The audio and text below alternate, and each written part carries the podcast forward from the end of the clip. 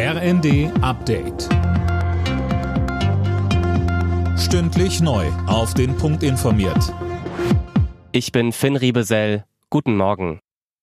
Über 150 Tote und noch einmal so viele Verletzte hat es bei einer Massenpanik in der südkoreanischen Hauptstadt Seoul gegeben. Sie alle hatten das erste große Halloween-Fest seit Beginn der Corona-Pandemie besucht.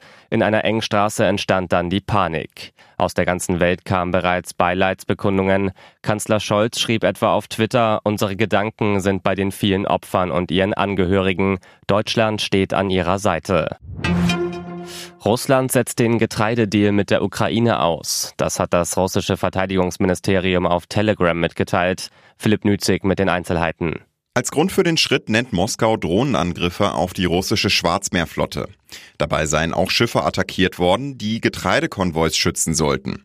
Russland macht sowohl die Ukraine als auch britische Spezialeinheiten dafür verantwortlich, allerdings ohne irgendwelche Beweise zu liefern. Bereits zuvor hatte Moskau behauptet, Großbritannien habe bei den Explosionen an den Nord Stream Pipelines die Finger im Spiel gehabt. London wies das zurück.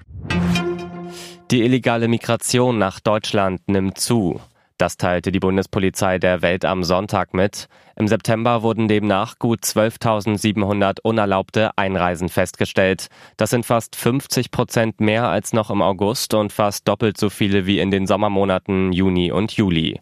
Der Anstieg sei spürbar, heißt es vom Innenministerium, aber nicht vergleichbar mit der Flüchtlingswelle von 2015. Im Abendspiel der Fußball-Bundesliga hat sich Borussia Dortmund gegen Eintracht Frankfurt durchgesetzt. Die Dortmunder gewannen auswärts mit 2 zu 1. Der FC Bayern steht nach einem 6 zu 2 gegen Mainz zumindest vorerst wieder auf Platz 1 der Tabelle. Die weiteren Ergebnisse Leipzig-Leverkusen 2 zu 0, Wolfsburg-Bochum 4 zu 0 und Stuttgart-Augsburg 2 zu 1. Alle Nachrichten auf rnd.de